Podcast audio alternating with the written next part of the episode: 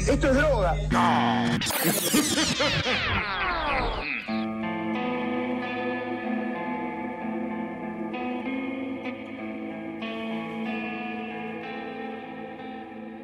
Muy buenas, buenas a todos, ser oyente. Bienvenidos a una nueva edición de Mambo Criminal. Yo soy el Muni y como siempre estoy acompañado por los impredecibles Santi Barril y Flor Cuncún. ¿Cómo andan, muchachos? Ay, me iba a salir un eructito y no me salió. Siempre arrancás con un eructito que no te sale. Es que ya, ya lo eructé antes. Impredecibles, como siempre, claro, Flavivirus, lógico. Súper lógico. Son sí. palabras, asociaciones libres. Empezamos Claro. con eso. Asociaciones libres. Vamos con asociaciones libres. Este es un programa ahora de asociaciones libres. Empiezo yo, eh, Calecita. Somos que somos la metro, boludo. I can lift you up. Na, na, na, na. Tipo esos temas. Vamos, vamos, bien arriba. Buen día, argentinos. Oh, no, qué bajón levantarse con esos programas de radio, la concha de la lora. Hoy vamos a hablar de, de cómo mataron a muchos niños. Claro. Arriba, arriba. Pero por eso después la gente está tan loca en la calle. Se, le- se levanta escuchando eso y ya después de eso es todo, todo para abajo. Eso es lo que violenta a los taxistas. Cero pruebas y cero dudas. Así, así terminó Meloña. Así terminó claro. Ahí va, claro, fue por culpa de la radio. Ahora entiendo todo. Es más, él en su cerebro escuchaba un- una voz de radio, una voz radial, que le decía que mate gente. Arriba, arriba, argentinos. En esta acá tomando unos matecitos con unas facturitas. Arrobanos con el hashtag Mambo Criminal a la mañana, Claro, sí. despertando. en- Bueno, basta. Bueno, estaría, estaría interesante saber a qué hora nos escuchan a nosotros, ¿no? Porque siendo que lo pueden escucharle a la hora que quieran, no sé, ¿qué, qué hora sería la mejor para escucharnos a nosotros? 3 de la mañana, la hora del diablo. Sí, ¿no? O 4.20, la hora de estar del orto. No se puede configurar, no sé, video- los videos, el Spotify y todo eso para que solamente aparezcan en una franja horaria. ¡Qué molesto! Sí, solamente para que tengan que escucharlo a esa hora nada más. Es un poltergeist. Yo los pondría, no sé, entre las 4 y media y las 5.25. Así bien, bien, bien estrecho. Un horario bien de mierda. Los martes, nada más los martes a las 3 y 11 de la mañana hasta las 3.46. Ni siquiera alcanza para escuchar el episodio entero. Claro. No, no, no, tenés que escuchar una mitad y después adelantar la otra mitad. Todo partes, siempre. Onda, aunque no, aunque no sea de apartes. Sí, sí, sí. Bueno, no sé, creo que lo voy a hacer. Voy a ver si se puede hacer Juan, eso. pará, pará, yo quiero... Hay algo que nunca preguntamos. ¿Vos cómo andás, Muni? Es verdad. Todo el mundo pregunta dónde está Muni, pero nadie pregunta cómo está Muni. ¿Vos cómo andás, Muni? Yo acá con un pájaro medio metido dentro de la casa, que no sé qué tipo de pájaro es y no sé qué tengo que hacer. ¿Viste en, la- en el tubo de la campana de la cocina? Ah, sí. Los pájaros. Sí, sí, sí, se me caen ramitas de, la- de las cosas, del nido. ¿Escuchas el leteo? El... ¿Escuchás eso? Sí, sí, sí, sí, sí, sí, sí. ¿El qué? ¿Cómo es? Hacele vuelta. Después poner en loop. Sí, sí, sí, sí, voy a hacer eso. A las 3 de la mañana lo voy a escuchar. Exacto. Pero sí, estoy con eso, así que estoy esperando que caiga para hacerlo de comer. Y después, no, no, no tengo muchas más novedades. Me duele un cacho la panza como si tuviera, me hubiese puesto alfileres o una cosa así, pero bueno. Casi como si desayunaras café todos los días y no tomaras agua y comieses todo el tiempo fritos, ¿no? Eh, no voy a responder esas acusaciones. Porque acá no hablamos de cómo comes vos, Mira, a mí, a mí no me duele la panza, querido. por ahora. Boludo, loco, vayan a revisarse la, la panza ustedes dos. Porque yo sé muy bien que tienen problemas de pancita. Ese, ese es mi dia- diagnóstico médico. Menos mal que este programa no lo grabamos en persona, lo estaríamos cagando a trompadas. Empieza, empieza con estas pelotudas, después termina con alguien con un encendedor en un ojo, cosas Sí, sí, así. sí. Estaría divertido igual. Pero bueno, si querés vamos y nos hacemos atender por vos, boludo, y nos, nos ponemos en pelotas. ¿Por qué? No, no, si no se va a poner el lambo azul, no cuenten conmigo. Yo de ahora más voy a tirar el lambo azul. Sí, no voy a usar más el lambo azul. Así como todos, ay, el lambo azul, el lambo azul. Quiero que los oyentes nos usar- digan, cuando ustedes ven, el ambo es el, eh, como el uniforme este que usan los médicos. ¿Cómo, cómo se le dice de otra manera? Sí, ambo, qué sé yo, googleenlo. Está el blanco, blanco, verde, celeste, bordeaux, azul marino. Yo digo que el azul marino es, eh, por definitiva, el mejor, el que mejor queda. Va a tener mucho más levante con el ambo azul. No, pero- Y Santi vota que por el blanco, pero está pero a mí- equivocado. a mí no me interesa eso. Yo solamente digo que el lambo blanco me queda mejor. Y nada más. ¿Están seguros que ninguno de los dos son daltónicos? Porque por ahí se están peleando por el mismo ambos. No lo habíamos pensado. Vos sos daltónico, boludo. Y- Claro, no proyectes. No proyectes en nosotros. Claro. Daltónico y disléxico, boludo. No puedo jugar en ninguno de los juegos de dibujo que jugamos siempre, pero bueno. Pero no- sí, no estamos acá para hablar de mis patologías, Ah, sino de- para hablar de las patologías de nuestro querido Albert Fish en la segunda parte, ¿o no? Sí, que Santi se quedó con ganas de saber, nos puteó mucho. Sí, ah, igual seguramente habrá una tercera parte. una. ¿Por qué sos así? ¿Por qué sos así? ¿Por qué sos tan pesimista y derrotista? Ya, yo ya está, ya estoy resignado. ¿Quién te dañó tanto? Nosotros, boludo. ¿Qué, hacer? Es verdad. Claro, ustedes me hacen daño. Pero en verdad la culpa es mía, porque yo sigo juntándome con ustedes. No, pero yo, Ya me di yo cuenta. después te lo voy, a, lo voy a mostrar también. Eh, en los borradores de Mambo, Muni finaliza los words con, con caritas felices. O sea, como que lo, lo tiene como una satisfacción al decir que va a haber otra parte. Como que pone dos puntos de. Como, Basuras, basuras inmundas, sádicas que disfrutan con el dolor ajeno, con el dolor de sus seres supuestamente queridos. Ustedes no se van a ganar las puertas del cielo. Hay un lugar especial reservado en el infierno para gente como ustedes. Pero, ¿y eso que recién arrancamos, boludo? ¿Qué va a hacer cuando digamos que, la- que viene la parte 3? es que ya lo adivinaba, boludo. Mira, ahí lo puse en Discord para que me crea. No me importa. Bueno, dale. Entonces, ¿de qué nos habíamos quedado? Toda esta intro va a quedar editada en dos minutos, me imagino. Puede hacer 10 minutos pelotudeando. Sí, boludo, no podemos hacer una intro peloteando ocho La minutos. gente, bueno, maldita sea, ¿y qué carajo pasó? Cómanse la maldita naranja. Tenemos que hacer solamente un capítulo, pero solo de intro entero nada Donde más. nunca empezamos. Así sería un buen trolea, una trol- troliferación tremenda. Sí, sí, por favor. Sí, sí, sí, sí. sí. Sí, sí, sí, sí, podríamos hacerlo. En este mismo momento, no, mentira. Mentira, porque ya hice todo el Word y no pienso haber laburado al pedo. Pero antes, antes que nada, antes de que nuestros oyentes nos odien definitivamente, quiero recordarles que tenemos el cafecito que es donde nos pueden comprar ahora, antes de que ya no nos quieran Antes de más. odiarnos. Claro. Vamos criminales recuerda que los queremos mucho. Sí.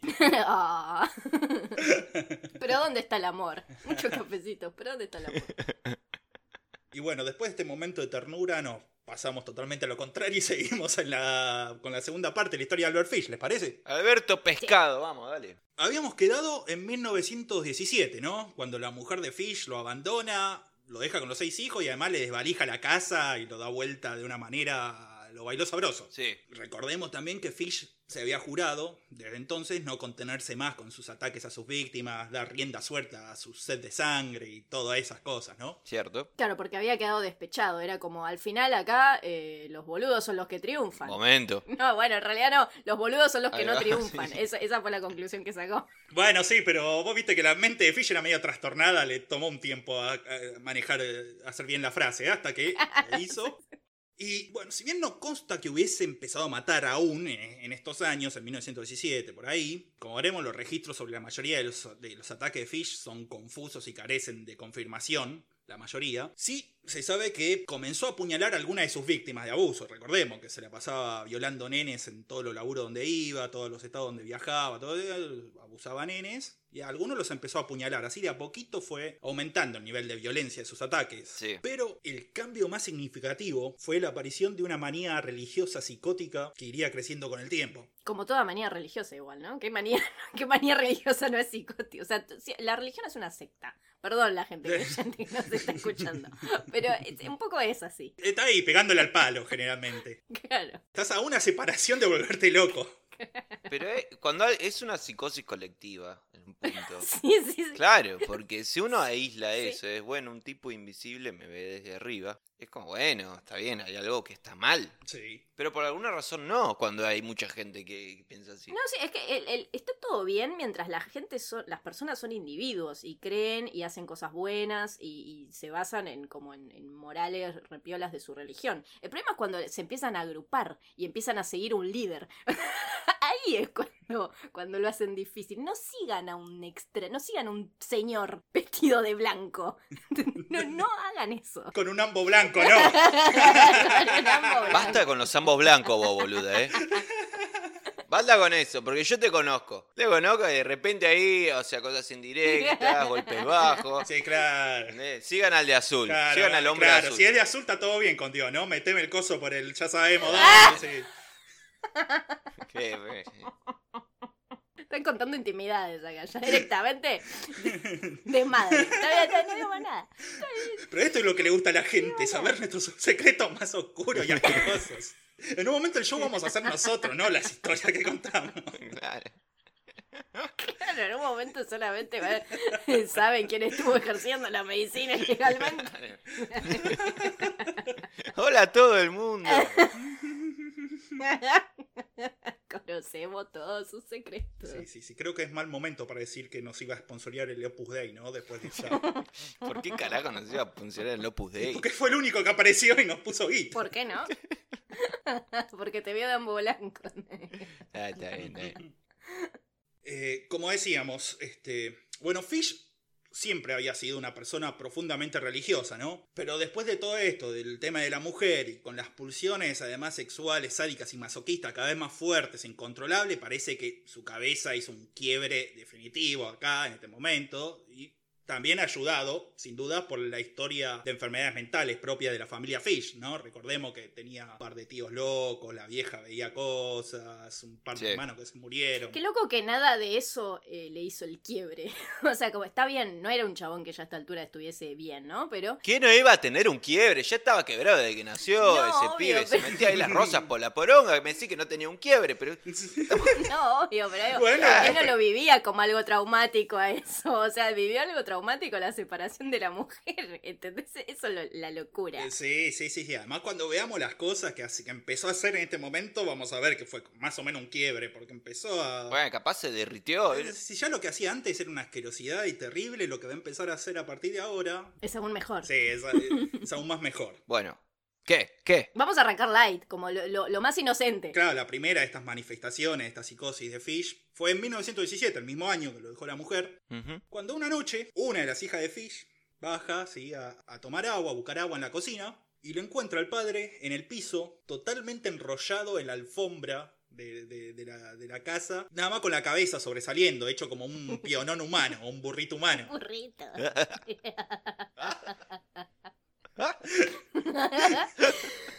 Me la imagino, viste, como la del Grinch, viste, como la nenita así retierna.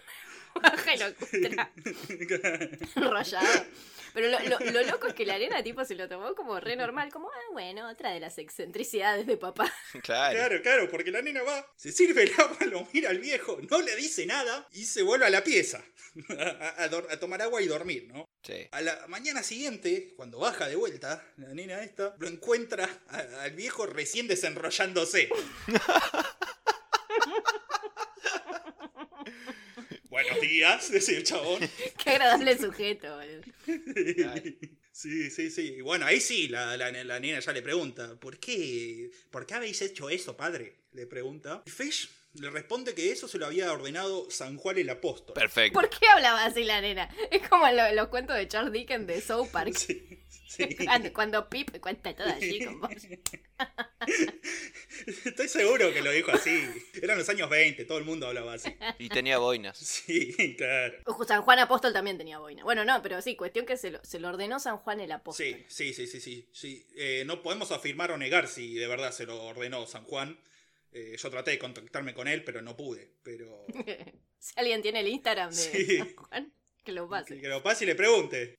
Pero bueno, como dijimos, este fue el primero de estas manifestaciones de la psicosis de Fish, la cual fue surgiendo de a poco, porque el primer, el siguiente incidente importante se dio un par de años después, en 1922, cuando dos de sus hijos estaban en la calle, jugando ahí con otro pibe del barrio, por ahí, boludeando, y de repente lo ven a Fish completamente desnudo, parado en el medio de un huerto de manzanas en la cima de una colina, el lugar, con los brazos levantados hacia el cielo y gritando yo soy Cristo.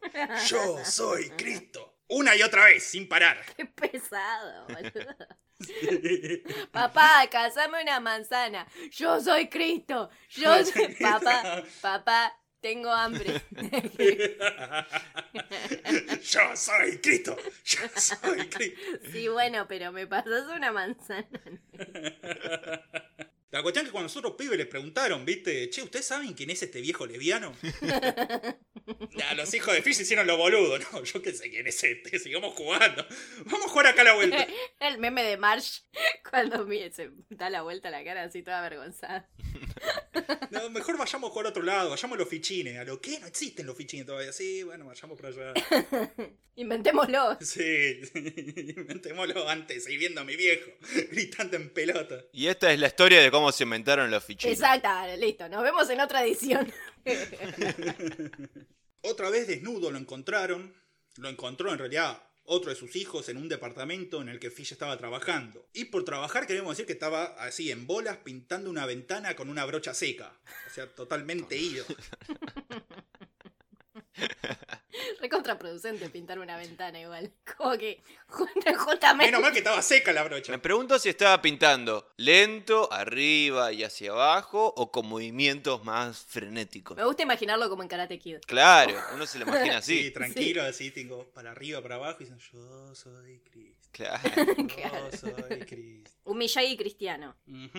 Pero bueno, todos estos incidentes, como dijimos, se van dando durante los años 20, por lo que, bueno, los hijos van creciendo, eh, algunas de las hijas se casan y se van enseguida, apenas pueden, se casan y se van a vivir solas con sus maridos, algunos de sus hijos quedan con él, otros se mudan, vuelven, así. Pero la cuestión es que cada vez van encontrando más a menudo con pruebas de las extrañas prácticas de su padre, digamos. Por ejemplo, una tarde encuentran escondidas en la cocina unas paletas de madera a las que se le habían agregado clavos, púas y pinches de varios centímetros, todo cubierto de sangre seca y hasta algunos pedacitos de carne que estaban ahí medio clavados entre los pinches y todo eso, ¿no? Y bueno, esta vez sí lo agarran al viejo y le dicen, ¿qué es esto?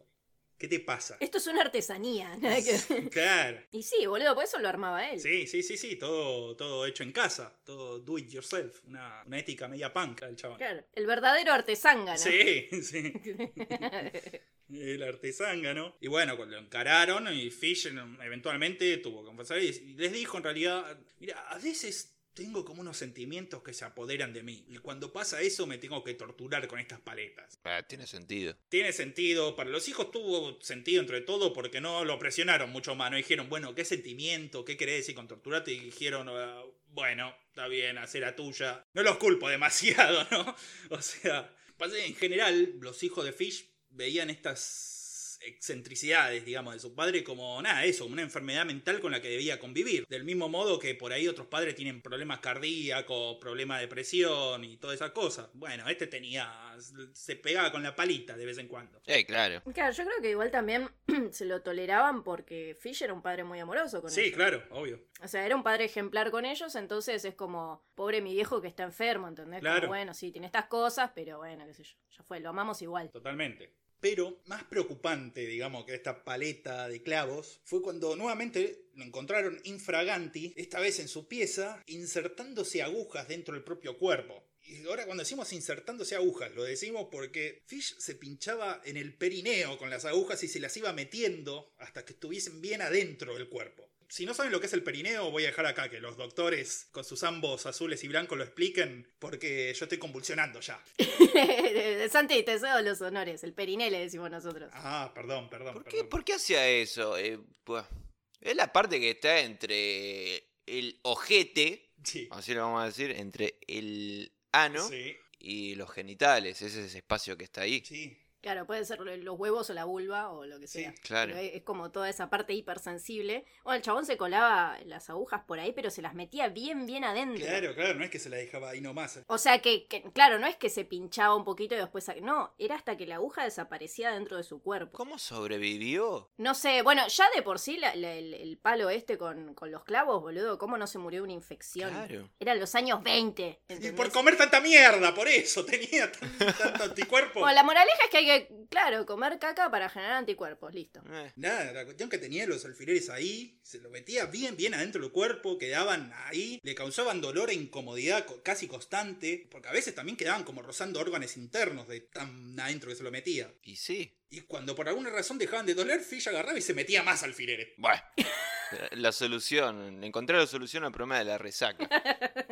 Alfileres en el periné.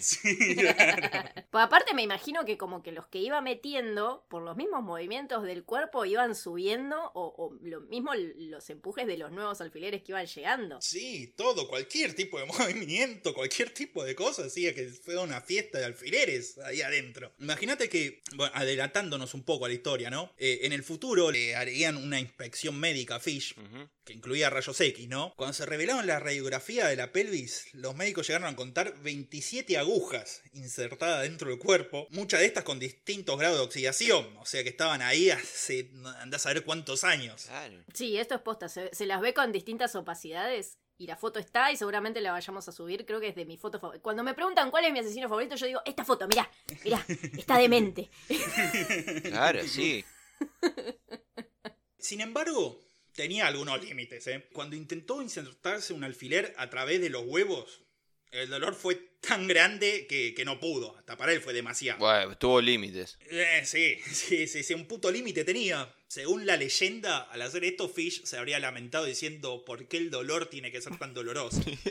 Lo amo, es, es yo, boludo. O sea, ¿Cómo es que no, no, no se volvió incontinente? ¿Cómo no se jodió la próstata? ¿Cómo? No sé. Nadie lo entiende. Es un milagro médico. Posta. Sí, un milagro de Dios, Albert Fish. Acá está, está, evidentemente creer en Dios funciona. Y bueno, obviamente, los hijos de vuelta. Agarran y dijeron- le dijeron, papá, ¿qué estás haciendo? ¿Qué carajo te pasa? ¿Qué problema tenés? ¿Qué carajo te pasa? Ya te dije que me des las malditas manzanas. Claro.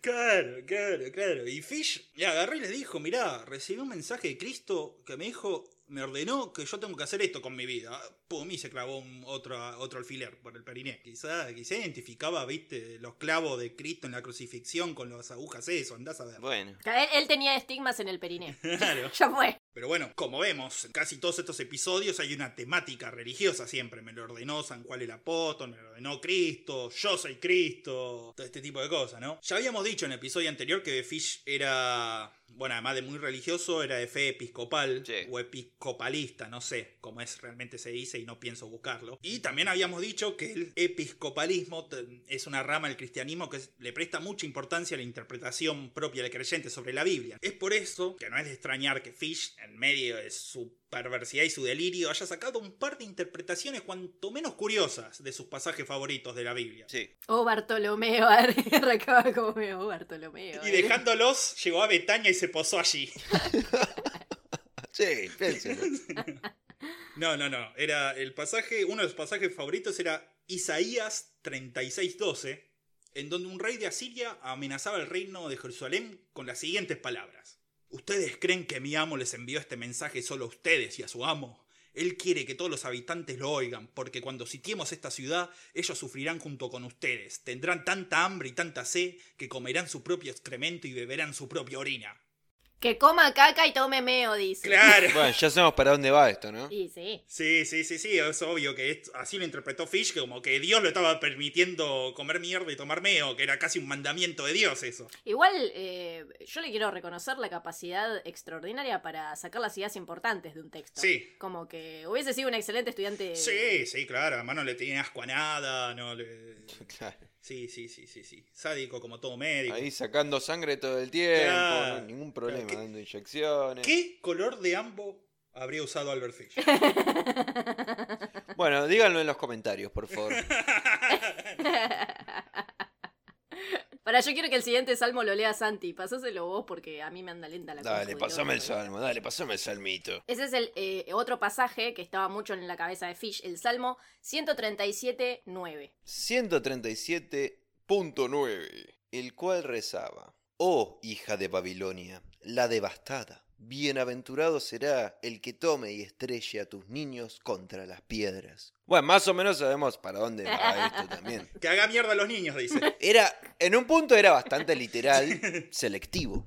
¿Entendés? Dijo, bueno, vio estrelle a tus niños contra las piedras y dijo, ah, eso me Puta, gusta. hay que hacer mierda a todos los pendejos, sí, sí. Claro. Pero curiosamente es como que Es re llamativo que dice tus niños, y sin embargo él a sus hijos jamás les hizo nada. Sí, es verdad. Como que se lo. O sea, para mí no sé hasta qué punto deliraba, ¿eh? Porque a- con sus hijos no se metía. O sea, si él tomaba tan literalmente las cosas, esto hubiese matado a sus propios hijos. Pero dice, hijo, tus hijos, pero la hija de Babilonia, los hijos de la hija de Babilonia. Claro, ahí está. Mirá, ves, acá tenemos nuestro experto en la Biblia. Bueno, bueno, pero, pero lo- los nietos de Babilonia. Pero hay otros salmos, momento. Hay otros salmos. Bueno, sí, sí, sí, sí. Pero bueno, andás a ver además qué traducción tenía. Viste que tiene 50.000 traducciones la Biblia, que cada cual tiene sus particularidades. Así que, Sí, la de Netflix nunca está bien. por ejemplo. Pero, más allá de todos estos salmos y todas estas cosas y estos pasajes, ninguna de estas historias le impactó tanto como la historia del sacrificio de Isaac. Según esta historia, Dios le ordena a Abraham sacrificar a su hijo único, Isaac, para demostrar qué tan grande era su devoción hacia él, porque ya sabemos que Dios era un tóxico, ¿no? Sí. sí. Sí, cualquier otra relación que te exija algo parecido la cortás, ¿no? Daddy severo, Dios. Te agarra tu, tu daddy, tu pareja, la persona que te ayuda a coger en casa, cualquiera de esas personas te, te piden eso y las mandás a la mierda. Sí. Pero bueno, Abraham, que era un pollera tremendo, agarró, llevó a su hijo a la cima de una montaña, lo ató de manos y piernas y estaba a punto de cortarle el cogote cuando bajó un ángel del cielo y dijo, no, no, no, pará, era una jodita. Va, en realidad le dijo, no pongas tus manos sobre el muchacho ni le hagas ningún daño. Ahora sé que temes a Dios porque no me has negado ni siquiera a tu hijo único. Un- Una especie de, no, es una jodita para videomatch más o menos. Un jodón bárbaro. Tipo inseguro. Y la verdad, Claro. la verdad, Como, che, pará, tenés que matar a tu hijo para ver si sos fiel. ¿Cómo? Pará, hermano. no te- Calmate un Sí, poquito. sí, sí, sí, demasiado inseguro para ser omnipotente y todopoderoso, boludo. Claro. Claro. Y si era tan impotente, es tan omnipotente. Ay, Dios. Este caso me está afectando. Bueno, la cuestión que Dios era impotente. Sí. Seguimos. Lo cierto es que nuevamente Fish interpretó esto para donde se le cantó el orto y en su cabeza se hizo la idea que tenía que sacrificar niños y en caso de que esto fuese algo que molestara a Dios, y bueno, entonces iba a mandar un ángel que lo detuviera. Lógico. Sí, Tiene sentido. Sí, boludo. Y si no aparecía ningún ángel, entonces estaba todo bien. A Dios le recabía. que Claro, va a aparecer un ángel que va a decir, che, pará, pará, seguí con las agujitas. Sí, claro, hasta la sujita estaba bien. Claro. O sea, lo que se le cantara el orto era literal también, porque ese, ese cantaba. Sí, sí, sí, sí. Ese orto tenía una mercería entera. Claro. Categoría, humor. Humor inteligente. Sí, sí, sí. Viene Dolina, Lelutier y nosotros. Humor del orto. Sí. Pero bueno, ya con todos estos pasajes de la Biblia, digamos que Fish agarró y tuvo la justificación necesaria, más el mambo de la mujer y todo eso, para eh, hacer desastres, para matar a todos los pibitos que quisiera. Sí. Por eso es que para 1924 comenzó a merodear y buscar víctimas por los barrios de Staten Island, en Nueva York. Una zona relativamente aislada y más rural que el resto de la ciudad. O sea, un lugar con el tipo de víctima favorita de Fish, las que no iban a llamar mucho la atención. Vamos a citar algunos diarios de la época describiendo a esta zona de la ciudad. Según el Daily News, Sí. Staten Island estaba así. Sobrepasada de viejos, imbéciles y degenerados de todo tipo. Todos hombres escogidos en las alcantarillas y las filas de pan y de la ciudad de Nueva York y enviados a la colonia de granjas de la isla. En el presente hay casi 500 hombres en estas granjas de pobres y muchos de ellos son degenerados notorios. Pero esta gente sabe redactar, no entiendo. Me gusta la parte de sobrepasada de viejos imbéciles y degenerados de todo, De todo tipo, porque hay, los clasificás. Claro, porque hay claro. viejos imbéciles y degenerados de diferentes clases. Seguramente esto era una exageración, pero hasta ahí nomás, no, no, no era la mejor zona, digamos, de Nueva York. Claro. El New York Times también habla un poco de Staten Island, con un lenguaje algo más profesional. Las 60 millas cuadradas del territorio de Staten Island incluyen largas áreas de tierra sin cultivar, con bosques y malezas salvajes las cuales se cree que son usadas como lugar de escondite y encuentro para ladrones, contrabandistas, fugitivos de la justicia y criminales de todo tipo. Eran criminales imbéciles. Claro, también. Imbéciles y degenerados. O sea, todo, todo, todo ahí. Eran más alarmistas que TN, boludo. O sea, eran. Sí, sí, sí, era pe- sí, peor, peor, no, no, no estamos viviendo nada ahora. claro. Pero este, claro, esto era el 24. Sí. ¿Qué carajo pasaba ya en el 24? Estaban todos de joda, la mayoría, porque era la época de los locos años 20. Claro, sí. Una de las etapas de mayor crecimiento de Estados Unidos hasta que llegó la crisis de los años 30 y se llevó puesto todo. Claro. Pero sí, estaban todos de joda, excepto en Staten Island, que estaban todos hechos mierda. Ese era el lugar donde Albert Fish comenzó a cazar gente, niños, en 1924. Sí. No se puede precisar con certeza cuándo comenzaron los asesinatos, pero sí sabemos que en julio de 1924, Fish se acerca a un joven de 16 años llamado Benjamin Eisenman. Fish le ofrece un trabajo de albañil por muy buen precio y el pibe acepta. Sí. Entonces agarra a Fish, se van los dos juntos hasta una casa abandonada en las afueras de la zona y lo agarra y dice, bueno, quédate acá afuera, espera que yo voy adentro, preparo todo, agarro las herramientas y te digo que entres. Se va Fish, se mete, está el pibe ahí, Eisenman esperando y aparece un viejo de la zona que vive por ahí, se le acerca a Eisenman y le dice, Mirá, últimamente entran muchos niños en, e- en esa casa y no vuelven a salir nunca más. Así que mejor tomate el palo. Y se fue. Y como esto no es una película de terror, Sí. Eisenman le hace caso. Porque en una película de terror, como, ay, voy a entrar a Sí, ver. claro. Con más razón, solo, en la oscuridad. Sí, sí, sí, sí, sin ningún tipo de arma. Claro. No, acá no, acá dijo, uh, no, bueno, ah, nos Sí, vemos. sí, la verdad no me gusta tanto el dinero como para que me maten. claro. Se fue a la mierda, se volvió a su casa. Años después, Eisenman relató esta historia a las autoridades, lo que le daría cierta credibilidad a esta historia. Pero bueno, si esto es cierto, entonces podemos especular que Fish había comenzado a asesinar y se había llegado a puestos varios. Sí, pasa que como era tan eficiente en lo que hacía, Claro. justamente no, no es que no tenemos datos porque, no sé, porque la época, es porque el chabón era muy bueno en lo que hacía. Era el mejor en lo que hacía. ¿Quieres hacerse un niño? Llame a Albert Fish. claro, porque, o sea, tenía todo este aspecto de abuelito tierno, bueno, desaparecía de un lugar al otro. Es como que, aparte del aspecto gris en general que tenía, era como, Claro. ¿qué vas a sospechar del chabón? ¿Cuántos años tenía en el 24, Alberto Pescado? Y había nacido en 1870. Claro, tenía 54, ponele. Claro, para esa época era un viejo. Era un viejo. Y además ya te digo, había estado toda la vida comiendo mierda y golpeándose a sí mismo. Seguro, seguro físicamente estaba medio desmejorado. Claro, un viejo con clavo en el horno. Sí, claro, moviéndose raro encima porque tenía el culo lleno de clavos. Claro. Pero bueno, se ve que contrariado por el fracaso de su intento con Eisenman, ese mismo julio de 1924, Fish llega hasta la granja de la familia Kiel, en donde estaba jugando Beatriz, de 8 años. Fish le ofreció dinero si la acompañaba al bosque y le ayudaba a buscar plantas comestibles. Y la nena le dijo, sí, todo bien, estaba por irse con él. Y ahí aparece la mamá de la nena y le dice, ¿qué hace acá, viejo degenerado? Váyase, lo, lo echó con un escobazo más o menos. Aléjese de mi hijo, hombre horrible. Sí, sí. Me da asco. Solo que cuando él se golpeaba con los, eh, ¿cómo se llama? Con los rastrillos le gustaba. Se de, ah, brrr, pero, pero de placer. Sí, sí, sí, sí, claro. Bueno, no está tan mal esto. se ponía a ronronear ahí. Medio que le ponía el culo para que le pegue Claro, claro. Así que sí, pero bueno, se fue. Pero ahora Fish estaba doblemente frustrado. Así que no iba a rendirse tan fácil. Y esa misma noche, en medio de la oscuridad, se mete en el establo de la granja de esta familia. Seguramente con el intento de invadir la casa cuando fuese más tarde. Pero parece que la familia Kiel había quedado comprensiblemente algo perturbada por lo ocurrido más temprano. Y el- entonces el padre de la familia, Hans, salió a hacer una recorrida nocturna por la granja. Lo encontró a Fish en el coso, en el establo, y lo echó de vuelta a patadas en el culo. Me encanta que la gente no sea imbécil. O sea, es como, che, pero mira que esto es peligroso, bueno, me voy. Claro. Che, miren que hay un viejo de mierda rondando acá. Digo, bueno, vamos a patrullar. Pero bueno, Fish logró escapar de la golpiza y perderse en la noche, porque está bien, tenía aspecto de viejo débil, medio hecho mierda, pero a la vez tenía una cierta velocidad y fuerza considerable para su edad y su físico. Entonces zafa, se escapa. Ahora, lo que hay que concederle a Fish es que era un tipo obstinado, que no se rendía fácil. Yo le diría perseverante. Perseverante, proactivo. Claro, le gusta trabajar en equipo. Perseveraré. sí, eso es exactamente lo que dijo la mente de Fish. Con esa voz. Sí, claro, entonces se quedó ahí dando vuelta en Staten Island. Y el 14 de julio, tres días después de los sucesos de la granja de los Kiel, varios testigos afirman haber visto un hombre viejo, esgarbado y desprolijo, de pelos y bigotes grises merodeando por las calles mientras abría y cerraba las manos frenéticamente y murmurando para sí mismo.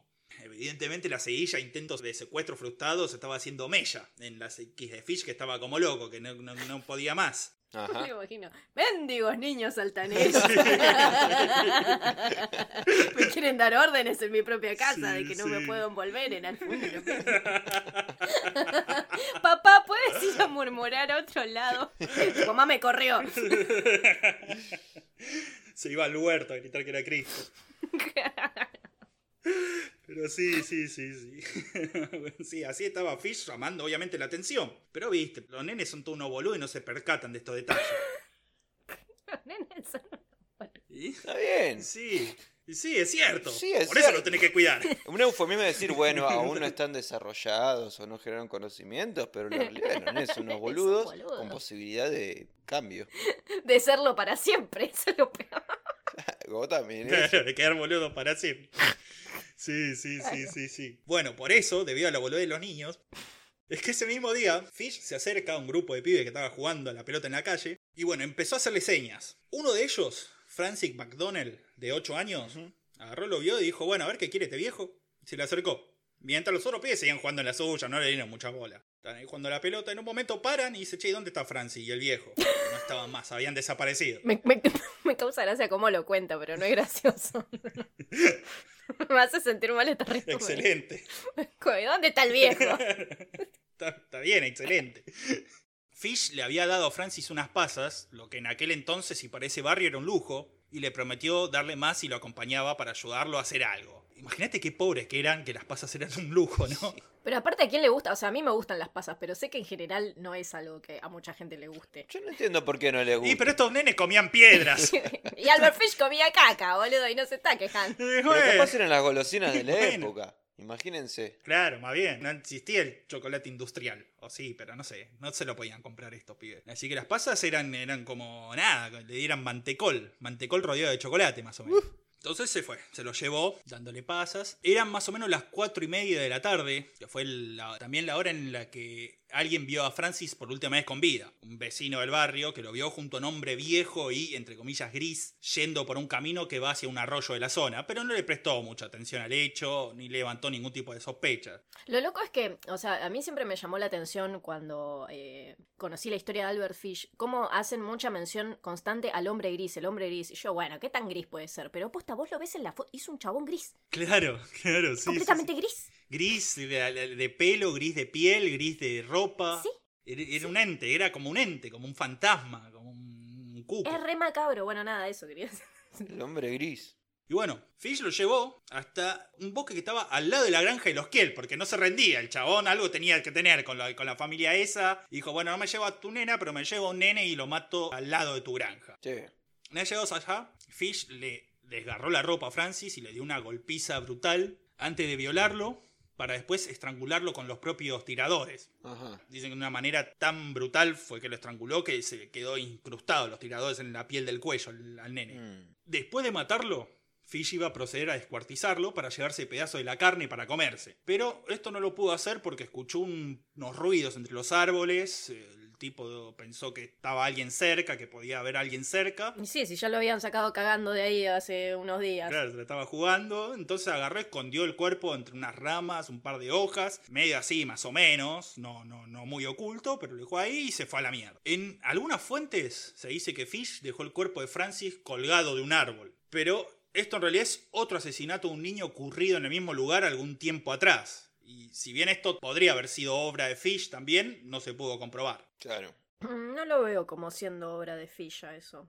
Como de exponer a la víctima así. Porque él era más de, de lo secretivo, de, de esto, del descuartizamiento para llevarlo y comérselo en secreto y que nadie... Me parece que como dejar a alguien colgado es más un exhibicionismo, digamos. de- Pero capaz se quedó colgado y no lo podía sacar.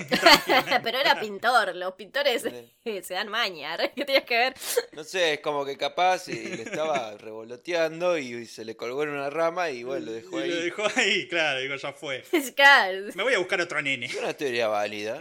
Sí, sí, sí, es una teoría válida. Todas las teorías valen acá. Claro. Pero bueno, la cuestión que dejó a Francis McDonnell ahí entre ramas y hojas, medio oculto. Sí.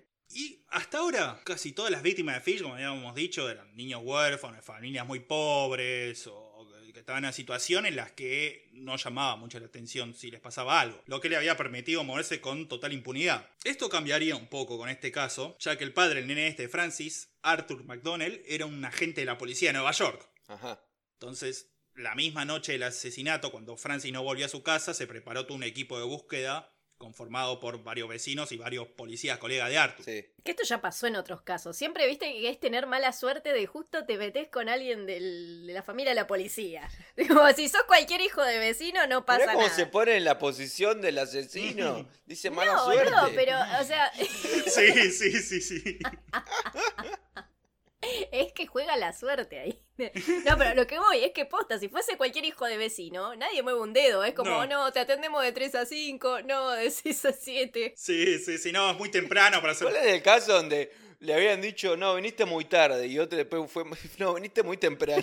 El de Adolfo Costanzo, el de, el de la enganga. es algo sobre pizza, ¿viste? ¿Qué, qué, qué, qué? ¿Es algo sobre pizza? Una pelea muy difícil de elegir entre un asesino serial y la policía. Pero bueno, buscaron por todo Staten Island hasta que al día siguiente un grupo de Boy Scouts que se habían sumado también a la búsqueda encontraron el cuerpo. Descubierto el asesinato, la policía volvió el caso una prioridad y asignó un grupo de 250 agentes para el caso. Era un montón para esa. Barbaridad, boludo. Sin embargo, la investigación comenzó mal de primer momento. A pesar del testimonio de los vecinos acerca del hombre gris, entre ellos el de la propia madre Francis que había avistado a Fish ese mismo día, horas antes de la desaparición del hijo, la policía creía que, debido a la gra- gravedad de las heridas infligidas en el cuerpo del pibe, el asesinato era obra o de un hombre joven o de dos hombres o más. Ah, mierda. Nuevamente Fish lograba engañar a todos con su apariencia frágil y de viejito, ¿no? Claro, sí. De Gepetto, el, el pequeño y buen Gepetto. Sí, sí, sí, sí, sí, sí, con los clavos y los martillos. Y pasas. Y, lo- y las agujas en el perineo y las espinas de rosa en la punta de la pija. Sí, sí, sí, sí, clásico cuento de Pinocho, ¿no te lo contaron así? Pingo, tienes que ser bueno, Pingocho, y no decir mentiras. Que nunca te daré daño. No, este era el clásico chiste y era Gepetto el que decía Pinocho, mentime, mentime. Claro. Tienes que ser malo, Pingocho, y mentirme todo el tiempo. Tiempo. Juro que siempre te haré daño. Pero bueno, a ver, el asesinato este causó histeria en Staten Island, donde comenzaron a circular cientos de rumores sobre, nada, una piba decía que se encontró un hombre salvaje en el bosque que la persiguió un rato, o supuestas guaridas de violadores escondidas dentro de la maleza, donde se juntaban todos los degenerados y todo. Me hace acordar a, a Real Vampiro de la Ventana o a la historia del hombre gato también, como esta histeria colectiva. Sí, sí, sí. Todos a la cueva del vampiro. Sí, sí. Igual la casa esta en medio del bosque, donde era la guarida de los perversos, resultó ser una casa abandonada, donde se juntaban los chicos del barrio a jugar. Nada más. Pero bueno, la histeria llegó a tal punto que un hombre llamado John Skowski, un linchera del lugar, fue linchado por los vecinos, no sin antes tratar de defenderse a los tiros. Uh. O sea que pagó cara su, su muerte. Porque es el lillera. Bueno, se defendió, boludo. Sí, sí, se defendió. Pasa que los otros también estaban rearmados, se cagaron a tiros entre todos y después lo cagaron a piña, lo mataron a piña. Pero toda esta conmoción se dio solo en la zona por donde vivían los McDonald's, Staten Island y en el barrio de los McDonald's. Sí. Porque en el resto de la ciudad y del país también, de lo único que se hablaba era el caso de Leopold y Love. ¿Quiénes eran Leopold y Love? Eran dos tinchos de 18 años, unos chetitos, hijos de familias recontra ricas de Chicago, que eran inteligentísimos y muy arrogantes, como todos los tinchos, ¿no? No sé si todos los tinchos son Claro. inteligentes. Sea, ya como Santi. Eh, No, no, no, en arrogante digo. ah, Ah, ok. En arrogante. Nada, lo- estos dos pibes convencidos de ser seres superiores decidieron preparar el crimen perfecto que demostrara su calidad de superhombres con derecho a vivir libre de toda atadura moral bajo la cual vivía el resto del mundo, ¿no? Ay, qué pesado. Sí, sí, sí, sí, sí. Qué pesado. ¿Y qué hicieron? El crimen perfecto fue el asesinato de un conocido de ellos de 15 años. Fue tan perfecto que fue descubierto a las dos semanas. Y eso que la policía era un inútil. O sea, Claro, claro, la atraparon a las dos semanas. y nada, el, el juicio consiguiente fascinó a la opinión pública y la prensa durante el mismo tiempo que se desarrollaba la investigación del asesinato de Francis McDonald. Sí. Por lo que este rápidamente pasó al olvido para beneficio de Fish, que prudentemente dejó de buscar víctimas ahí en Staten Island. Dijo, bueno, ya cumplí mi, mi- Mi tarea mi aquí. aquí. y se fue a la mierda. Me, me asombra que ninguno de nosotros haya hecho el chiste de Old Mac- McDonald had a farm y ahí a O, porque es, es el papá de. Eh, Chiste, chistes malos por todos lados. y No te sorprende que no, que no lo hayamos hecho. Sí, bueno, bueno. sé que todos lo pensamos. Me encanta que los máximos fans de este programa seamos nosotros.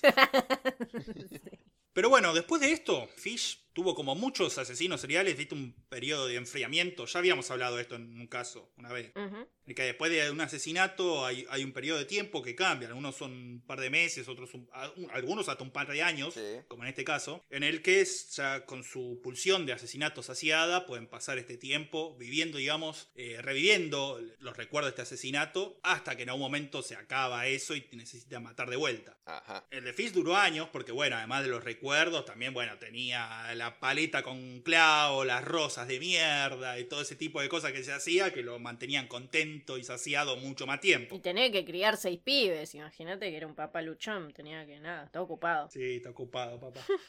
Pero bueno, como dijimos, este periodo se acaba y para 1927 Fish ya estaba de nuevo en búsqueda de una nueva víctima. El 11 de febrero de ese año andaba recorriendo los barrios de Brooklyn. Era pleno invierno, por lo que la mayoría de los pibes se encontraba jugando dentro de las casas. Sí. Y es por eso que Fish se mete casi al azar en un edificio, primero que vio que vio que se podía meter, y encuentra a dos, dos niños jugando en los pasillos. Bill Gaffney, de 4 años, y Billy Beaton, de 3. No se sabe cómo, agarra, va a donde están los pibes y logra convencerlo de llevarlos a la terraza del edificio. Los lleva ahí, están solos, y por alguna razón Fish elige nada más a Billy Gaffney como víctima y lo secuestra y deja al otro pibe Beaton solo. En un momento, la ausencia de los niños es percatada por los padres y los vecinos del edificio, y empiezan a buscarlo por todo el edificio hasta que lo encuentran a Billy, en la terraza. Ahora, la puerta que daba a la terraza era demasiado pesada como para que los niños solo pudieran abrirla. Lo que ya de primer momento daba la sospecha de que hubo un adulto metido en el medio. Claro, yo en un punto decía, ¿cómo puede ser que los padres hayan dejado solos a los nenitos siendo tan chiquitos? Pero claro, capaz pensaron que iban a estar seguros porque cómo, cómo carajo iban a abrir ellos esa puerta. Claro, estaban jugando dentro del pasillo de su edificio. Claro. Había otros pibes dando vuelta también por los pasillos, o sea, se cuidaban entre ellos, pero bueno. Puede fallar. Sí, puede fallar, acá apareció Fish, se llevó a Gaffney. Y bueno, cuando fueron, cuando encontraron al otro pibe de Beaton solo en la terraza, agarraron y le preguntaron, ¿y dónde está el otro pibe, el otro Billy? Y el pibito le respondió, se lo llevó el cuco. Cosita. Pero parece una película. La cuestión es que mientras todo esto pasaba, Fish se llevaba a Gaffney hasta una esquina a dos cuadras del departamento donde lo secuestró y se tomó un colectivo. El chofer y el motorman del bondi notaron al anciano que subió con un niño. ¿Qué, qué es el chofer? y el- ¿Qué es el motorman? Y el motorman era uno que trabaja ahí si, se, si hay un desperfecto técnico, si pasa algo. Va, que te cobra el boleto. El chancho. O el chancho, claro. Claro, tiene alguna, un par de funciones ahí random para asistir al chofer. Ok. Bueno, esto, el chofer y el motorman notaron al viejo que subió con un nene que no paraba de llorar, pero no le prestaban demasiada atención. Supusieron que era un abuelo con el nieto, que por ahí se había portado mal el nene y, y lo había cagado a pedos el viejo. Sí, porque los, los nenes, además de boludos, son llorones. Entonces es como. Claro, por eso, debe ser una, además debe ser una cosa que veían todos los días los chabones. Por eso no le dieron mucha bola.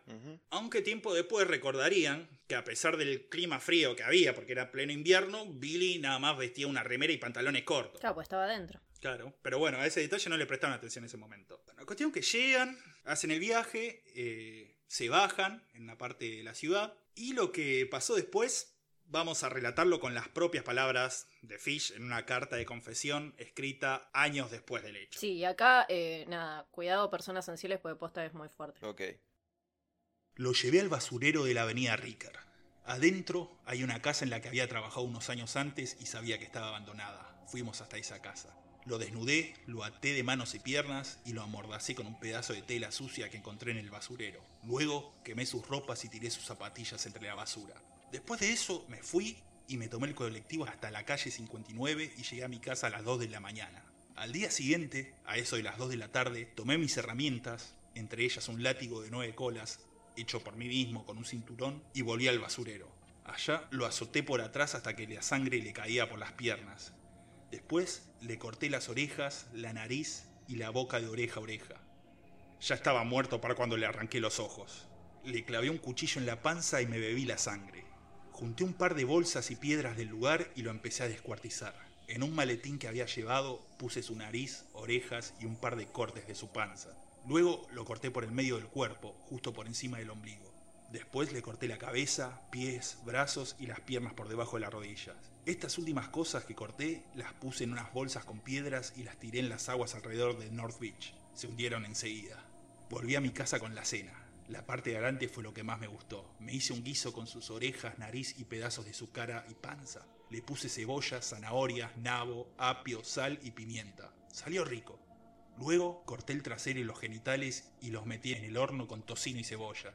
Hice salsas mientras golpeaba la carne de vez en cuando para que quedara tierna y jugosa. Quedó lista en dos horas. Nunca comí nada que estuviese la mitad de rico que eso. Tardé cuatro días en terminar de comerme todo. Lo único que no pude comer fueron las bolas, porque no se podían masticar.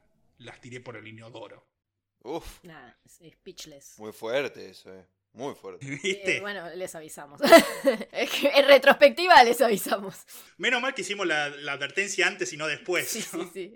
Fue una jugada inteligente. Sí, sí, sí, bien, bien. Para eso te tenemos acá. Pero a, a mí me llama la atención el, el grado de detalle con los que se acuerda, ¿viste? Sí. Onda, sí, sí, sí, horarios, sí. eh, orden en que hizo las cosas. Todo. Y aparte el, el placer en, en el- con el que lo cuenta. Es como si hasta revivirlo... le- bueno, que sí. Eso debe explicar el tiempo de latencia que tuvo también. Claro, claro, claro. Es que estos tipos, los asesinos seriales, generalmente después de un asesinato se pasan días enteros pensando y recordando eso y todo el tiempo. Y recordándolo con una riqueza de detalles muy grande. Porque es eso, les causa placer. Es que yo aparte noto de los asesinos seriales es que el absoluto y único objetivo en la vida es eso, el acto. Sí. Todo lo que hacen o lo que no hacen es como un post o un pre Sí. en cuanto al acto Sí, sí. de que le, el- le da el, El apoteosis de placer del clima. Claro, claro, claro. No, no, no hay otro disfrute. eh, Eso es lo, lo que veo. Tal cual. Todo el resto de su vida, además, es como una máscara para ocultar es- esos momentos en los que puede dar rienda suelta a sus pulsiones asesinas. Claro. Además, lo, lo llamativo también de, de la casi presteza quirúrgica que tenía para descuartizar, ¿no? Sí, Eh, está bien que es un nenito y es como que no, no tiene el esqueleto de un adulto, sí, pero como que sabía bien dónde cortar, en qué partes, cómo, ¿entendés? Nada, una locura. sí, claro. Y que bueno, el chabón, recordemos que desde la adolescencia casi leía historias de canibalismo, de ese tipo de cosas. Seguro tenía algún tipo de conocimiento. Ahora me voy a perseguir de que haya gente escuchándonos que esté usando, estén tomando nota, Y boludo. bueno, de última, para algo sirve este, este podcast. Educativo. Sí, sí, sí, sí. Podemos decir que somos un podcast educativo y ver si podemos manguear algún subsidio o algo, ¿no? Estás Tenail. Vamos a hacer charlas a jardines de infantes. Sí, claro, claro. Sí, sí, sí, sí, la nueva ESI. Sí. Claro. Con mis hijos no te metas.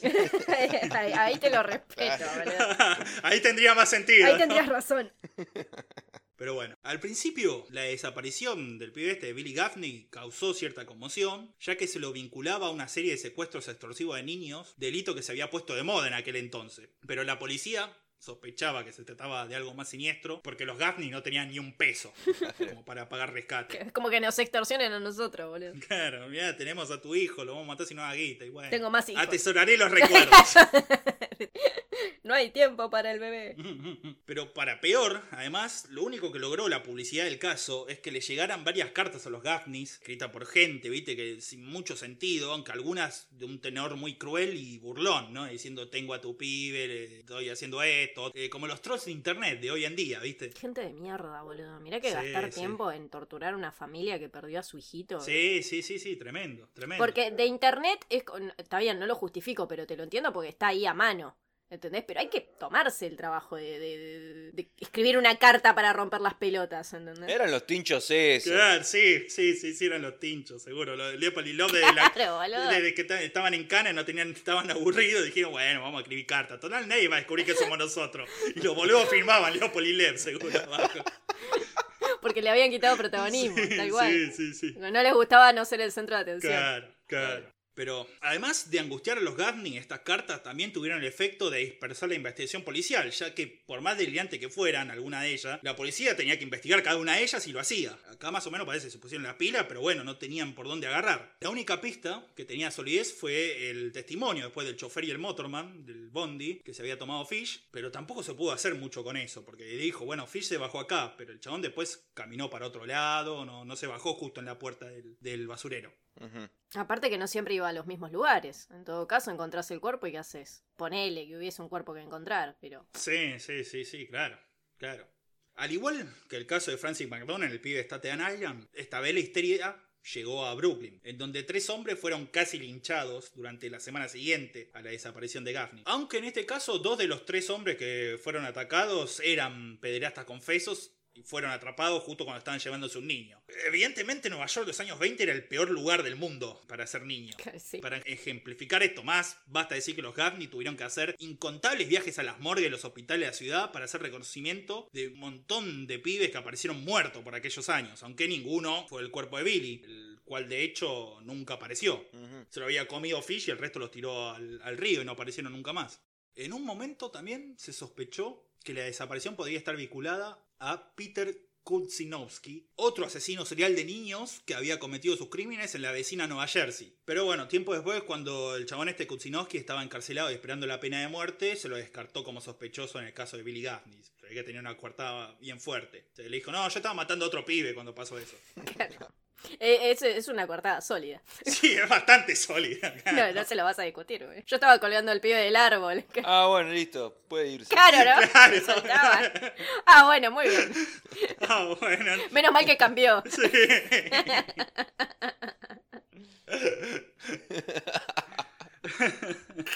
Al final, la policía ya estaba en las últimas y comenzaron a utilizar métodos más particulares de investigación, consultando entre otras personas a un científico que había inventado lo que él llamaba un sabueso mecánico. ¿Era Batman?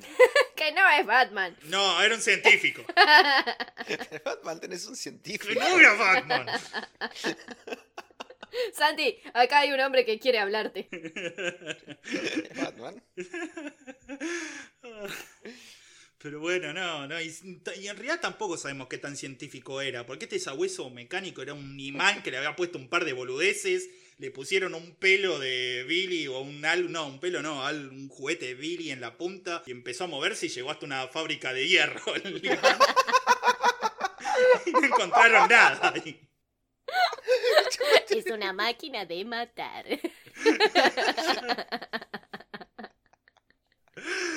Eh, Sí, sí. Ay, se rompió Santi. Me imagino 20 policías caminando y yo en una fábrica de hierro.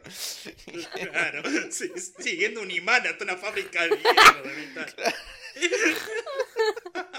Ah, sí, el imán lo sí, vi todo. sí que sa- el imán quería eso. Sí, sí, sí. Claro, ¿verdad?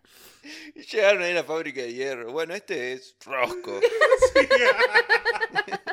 No, no, no, eso no es para perritos. Ah, sí, estaban ahí trabajando y divirtiéndose en la fábrica de hierro, pero no, pero Gaffney no apareció en ningún lado. Era la fundidora. Exacto. Sí, sí, La sí. fundidora gay. Sí, sí, sí, sí, sí. También consultaron a un vidente, que obviamente tampoco dio resultado. Porque también lo mandó a la fábrica de hierro, me cago de risa. Sí, sí, sí, sí. sí. Otra vez Sí, porque usted. tenía un imán el Levi. Es la quinta vez que viene. ¿Qué carajo hacen acá? Acá solo tenemos. Quedaban todos pegados aparte. No se podían ir después. Sí, claro, literalmente quedaban pegados al imán. Imagínate si va Albert, boludo, con todos esos alfileres de No, mierda adentro. claro, claro, yo entiendo. claro. Bueno, algo de sentido tenía entonces, porque imagínate que podía haberlo llegado hasta Albert, hasta, la- hasta la pelvis de Albert. Claro, boludo, ahí tenés. Y Vos no, no, no, no pensás con la mente sagaz de estos policías, boludo. Evidentemente no. O sea, a ver, ¿con qué lo vas a buscar? Con un imán, boludo. Imagínate qué locura es. Este un imán apunta hacia la pelvis de alguien. Sí, no. Salgo corriendo. Sí, a la mierda. Claro. No, pero encima imagínate que empieza a traer los alfileres y se le empiezan a salir por la pelvis. A lo magnito. Sí, sí, sí, Oh. sí, sí, totalmente. Ah, imagínate le hacía una resonancia magnética y tallaba toda la pelvis. Así nació, así nació la resonancia magnética. Así descubrimos que no podemos meter gente con metales en los resonadores, boludo. Sí, sí, sí, sí. Pero, a ver, con todo esto, uno pensaría que al igual que, que en el caso de McDonald, Fish se guardaría por un tiempo. Recordemos que pasaron tres años entre los asesinatos de Francis y el de Billy. Sí. Sin embargo, parece que ya los impulsos homicidas de Fish estaban plenamente desarrollados y eran ya incontrolables. Jamás se pudo comprobar, ni él lo confesó, pero mucha gente sospecha que ese mismo año de 1927 Fish habría asesinado a Gita Abramowitz, de 12 años, quien fue apalizada y estrangulada en la terraza de su departamento en el Bronx. Pero no fue hasta el año siguiente, en 1928, en que cometería el último de sus asesinatos confirmados, el más notorio de todos y por el que eventualmente terminaría en prisión. Pero esto, junto al repaso de la total degradación mental de Albert Fish, lo vamos a ver en la tercera y, Y última, parte del caso. Sí. ¡Bien! ¿Saben qué? Ahora la voy a mandar a laburar a la fábrica de hierro. esa. Renuncio. Se acabó. Y le voy a mandar todo el tiempo los perros sabuesos mecánicos, eso. Eso, claro. Para que le diga, ¿Usted es Albert Fitch? No. ¿En serio? No. ¿Seguro? ¿Seguro? No. Era como los perros de Burns, ¿viste? Como meten la cabeza en, la- en el coso de la puerta y hacen... Sí, crack, crack, crack. Claro. Y cabollan toda la puerta, sí, el sabueso mecánico. Ay, por favor. Encima yo, yo sabía que él iba llegando al final y podía sentir cómo iba formando su sonrisa. De que, de que estaba por decir tercera y última parte. Tipo sádico, Dios mío. Es un sádico. Yo lo dije con dolor, yo lo dije con dolor por Santi y por todos nuestros oyentes. A mí no me Basta gusta de hacer mentir, esto. solamente te incriminás más. Solamente demostrás más tu perversión. Es cierto. Le despertaron un nuevo morbo, Ah. boludo. Eso, eso todo por quejarse. Todos ustedes por quejarse le despertaron un morbo. Claro. Ahora, este caso supongo que debe ser eh, un tanto fuerte también lo que se viene. Pero ya lo que relató el señor Alberto Pescado fue bastante fuerte. ¿Viste? Muy fuerte. Sí, dijiste, no, no, no es joda, no es joda. Por eso hicimos tanto aspamento antes de empezar este y- Claro. y, el episodio anterior. Por eso rompí tanto las pelotas también. Sí, o sea, Claro, por algo es el asesino favo- sería el favorito de Flor. Por eso hace un mes que estoy investigando esto y pienso que estoy en las profundidades del infierno. sí, teniendo pesadillas todo el tiempo. Sí, sí, Es sí, que sí. cómo no van a tener pesadilla. Menos mal que tienen pesadilla. digo. Imagínate que el pájaro de su cocina no lo perturba. O sea, es- Sí, claro, claro. Tengo un pájaro metido adentro de alguna de las paredes de mi casa y, y bueno, es un pájaro. Fíjate si no tiene un imán, Bueno, boludo. igual menos mal que los perturba, porque si no los perturbase estaría preocupado. Sí, sí, sí, realmente. O sea, hay momentos que es como, wow, no, bueno. Sí, sí, sí, sí, sí, pero bueno. Si bien, bueno, eh, toleramos y disfrutamos el humor negro, pero Pero todo tiene un límite, maldita sea. Ah, bueno, sí, todo tenía un- hasta Fish tenía un límite y, no y no se podía clavar las pelotas. Estábamos bromeando muy a gusto. Pero tú sí que te pasas, Alberto. no se puede, es man- mantequita, no puede, no puede agujerearse los huevos, qué mantequita que era al sí, final. ¿no? La verdad. Pero qué loco, porque esa parte está toda eh, inervada por eh, nervios súper sensitivos, boludo. Es como que. Qué loco que justo en el escroto le duela, Sí. pero en el periné. Bueno, igual el periné, porque por ahí son más capas musculares, el otro no, pero qué sé yo. Pasa que la parte de huevil, digamos, también hay como un nervio. vi- vi- A ver, este es algo que los testículos portantes saben, que el dolor de huevos es algo que sube Sí. y Claro. es más renal el dolor más que Claro, de huevos. Entonces claro. es diferente, es- hay una tolerancia diferente más que Sí, sí, el sí, dolor típico pinchito. Claro, no es tan localizado, como que te, Entonces- te, te inhabilita. Claro. Sí, y si no lo entienden, hagan la prueba, hagan la prueba y digan no después, pero bueno. Qué loco cómo pudo tener tantos hijos. Pues sí, O sea, sí, era la persona más fértil del mundo. sí, porque, o sí, sea, sí, sí, pero bueno, sí, igual sí, se estaba torturando la pija desde joven. Sí, no sé cómo hacía, era un- realmente un milagro y una maldición de, las, de la medicina. Yo lo voy a repetir por quinta vez. No sé cómo no se murió de una infección. sí, sí, sí. Realmente, no había antibióticos en esa época y no había mucho conocimiento de desinfección, tal vez. ¿no? Sí, No sí, sé, andás a ver, y qué sé pero- yo, por ahí salía un hongo y se lo comía también, y, y- y se lo- y ya tenía los anticuerpos. No, es increíble, posta. Esos genes, boludo. ¿Qué onda? Tétanos. ¿Cómo no se murió de tétanos entre los clavos oxidados, las espinas de rosa? Las bacterias de las, de las espinas, boludo. Qué asco. Está ahí envuelto en, la mugre y, y- y clavarse cosas en la espalda. ¿Sabes, no por qué? Porque todas esas enfermedades aparecieron con las vacunas, por eso. Pero ya antes. No, pero además el, el proceso oxidativo que iban sufriendo la- la- las mierdas estas adentro del cuerpo, ¿entendés? claro. ¿Cómo no sufrí una intoxicación, eh, no sé, sistémica de algún tipo o algo así? Yo qué sé. sí, qué sé yo. Por ahí se estaba sintiendo para la mierda todo el tiempo el chabón, pero eso le gustaba. Eh, También por eso estaba al palo todo el tiempo. Capaz por eso era gris. Sí, claro, sí, bueno, Sí. puede ser. el hombre de hierro. Que por eso era gris, claro, el hombre de hierro gris. Hierro gris. la sonrisa de hierro. Sí, Era Manuk. era Manuk la sonrisa de hierro. Igual Manuk llegaba y se empezaba a poner rosas en la poronga sí era un espectáculo. Yo ya, yo, yo sabía que ese chabón me perturbaba por algo, boludo. Listo, ya, ya entendí No todo. entiendo. O sea, te perturba Menuk, Claro, pero no, no te perturba Albert claro, Fish. claro. Hay algo que está mal acá. Ah, pero mira su carita, es un viejo muy tierno, hay que darle dinero. Hay que darle un niño. Hay que darle un niño. Pero bueno, esta ha sido la segunda parte de la historia de Albert Fish. Nos acercamos al final y, como dijimos, al último asesinato, el más notorio, y a la degradación total ya de la mente de Fish. Y un par de aventuras que tuvo ahí en el medio en estos años que son medias pintorescas, por lo menos. Pintorescas. Sí, sí. Ok. Así que, bueno, eh, no sé si ustedes quieren decir algo, quieren agradecer a alguien. o- Obviamente quiero agradecer a, a los escuchas de siempre, a los nuevos, a los viejos, Y a los que vendrán. y por los mensajes hermosos que recibimos cada día. Sí, sí, sí. Ay, sí. sí, posta, se están reponiendo las pilas comentando las cosas, que eso nos ayuda un montón porque mueve la publicación. Claro. Eh, y nada, si pueden compartir las publicaciones o recomendarnos de boca en boca, también nos recibe. Así gracias. Sí, y denos dinero. Y también Y dennos dinero. cafecitos, todo. Nos encanta también cuando nos putean porque es de varias partes o preguntándonos Sí. cuándo viene el próximo, cuándo viene el próximo. Graben de nuevo, maldita sea. Yo los puteo en principio. vos, vos arrancaste esta ola. De- Sí, sí, sí, sí, este cuestionamiento popular. Obviamente, y se lo merecen. Un día vas a tener que contar una historia vos y nosotros tenemos que escuchar y vas a hacerla en todas las partes que vos quieras. Perfecto. Yo en un capítulo me comprometo a contar una historia. Puede ser inventada o no, No. pero lo, la voy a contar.